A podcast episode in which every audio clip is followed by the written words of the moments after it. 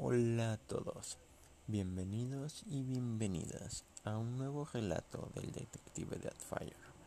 Mi nombre es Rogelio Donet y el día de hoy vamos a leer un relato extraído del libro El expediente secreto de un detective, el cual está disponible en Amazon en formato Kindle, en, formato, en el servicio Kindle Unlimited o en tapa blanda.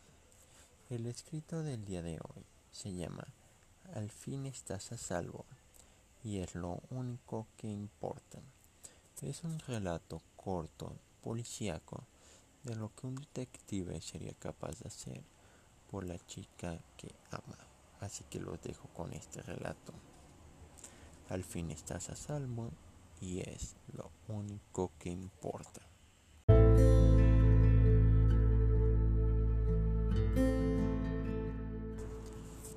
Fin estás a salvo y es lo único que importa, mi niña.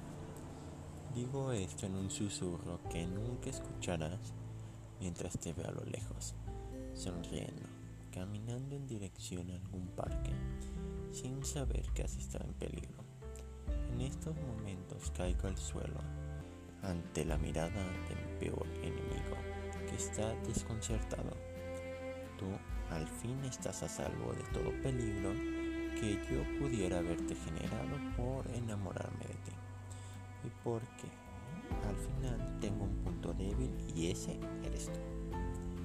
Como lo publiqué muchas veces en esos estados, que recibiría una bala por ti y es lo que acabo de hacer.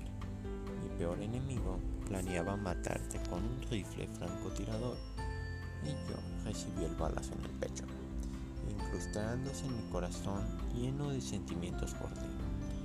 Veo la sangre escurriéndose en mi pecho mientras caigo al suelo y la sangre se empieza a combinar con el agua de la lluvia de esta noche, mientras te veo por última vez.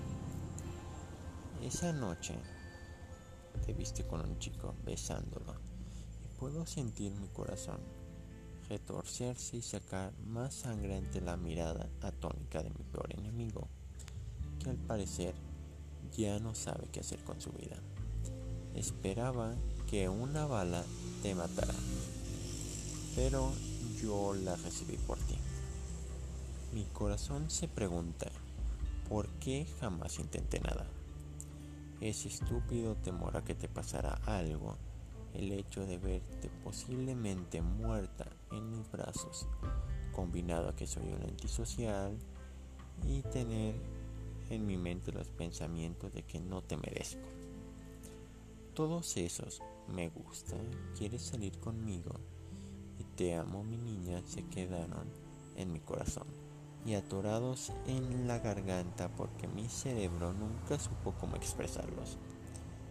Salían por chorros de sangre de mi corazón, circulando por mi cuerpo que poco a poco se quedaba sin vida, mientras veía esa escena que para muchos les destruiría el corazón, pero para mí era diferente. Estás a salvo y es lo único que importa.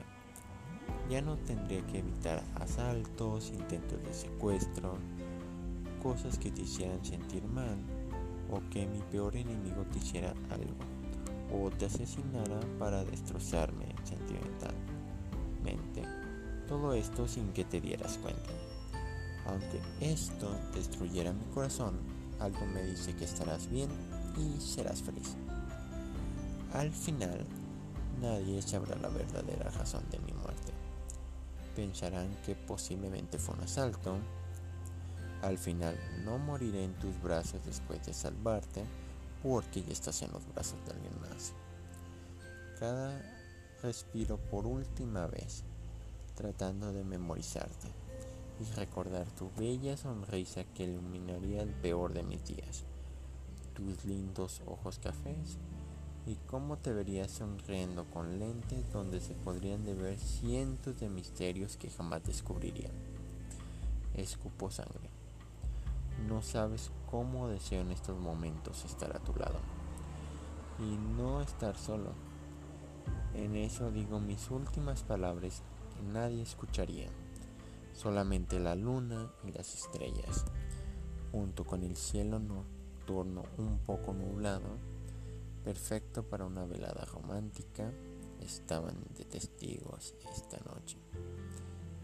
Espero que seas muy feliz. Disfruta todos esos momentos que no podré pasar contigo. Te amo, mi niña misteriosa. Te amo.